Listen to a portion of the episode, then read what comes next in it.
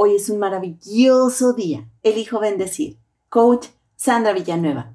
Resultaría complicado especificar una sola causa por la que una persona presenta el síndrome de Peter Pan, pero algunas de las posibles pudieran ser 1. Infancia malcriada. Se refiere a, los, a que los padres evitaron decirle no a sus hijos. Es posible que tampoco los hayan disciplinado ni les hayan enseñado habilidades para la vida y a convertirse en adultos. Los padres los siguieron mimando. Un niño demasiado mimado evade más adelante la responsabilidad. 2. Una infancia abusiva.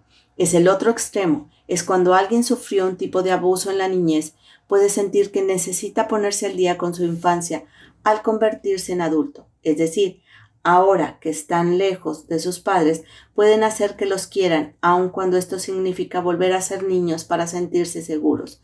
Hay ejemplos en algunos artistas que vivieron una infancia abusiva, obligándolos a ser una estrella, y con, a medida de que crecieron regresan a ser niños siendo excéntricos. 4. Anhelo de nostalgia. Rasgo que comparten muchas personas es reconfortante recordar y desear cosas de pequeño. Sin embargo, alguien con el síndrome de Peter Pan puede obsesionarse con este sentimiento, usar las redes sociales viendo una publicación tras otra, promocionando espectáculos, música y juegos de esa época. Comentan cómo la sociedad ha cambiado para peor. La nostalgia es parte de la vida, pero cuando se pasa demasiado tiempo viendo el pasado, es posible que no se, que no se tenga miedo a aceptar los cambios en el mundo. 4. Desesperanza económica.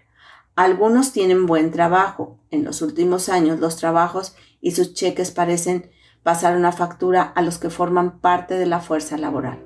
Los trabajadores se enfrentan largas horas, poca paga, incapacidad de alcanzar y progresar hacia las metas, sin poder progresar en su lugar, retroceder. Se necesita un escape en la vida y sus realidades, este puede ser algo bueno, pero cuando no se asume ninguna responsabilidad puede convertirse en un gran problema. 5. Habilidades de adultos que no se enseñan. En ocasiones se usa la frase cuando crezcas lo entenderás. Esta frase se usa para referirse a las habilidades básicas de los adultos, como buscar un trabajo y realizarlo, hacer su propia cita para el médico, pagar sus impuestos o sus facturas, etc.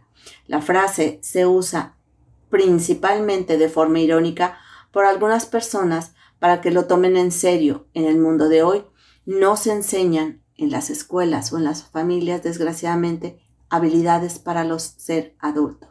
6. Trastornos de salud mental. Algunos trastornos de personalidad como narcisista, egotista y la personalidad límite. 7. Síntomas de Peter Pan esto no es un síndrome clínicamente clasificado. No existe una lista oficial de síntomas para identificar a las personas que tienen esta afección. El hecho de que alguien tenga tendencias infantiles como la curiosidad, el sentido del humor o el amor por ciertas cosas más asociadas con los niños que con los adultos no significa que tenga el síndrome de Peter Pan. 8. Falta de interés profesional. Trabajos no son divertidos.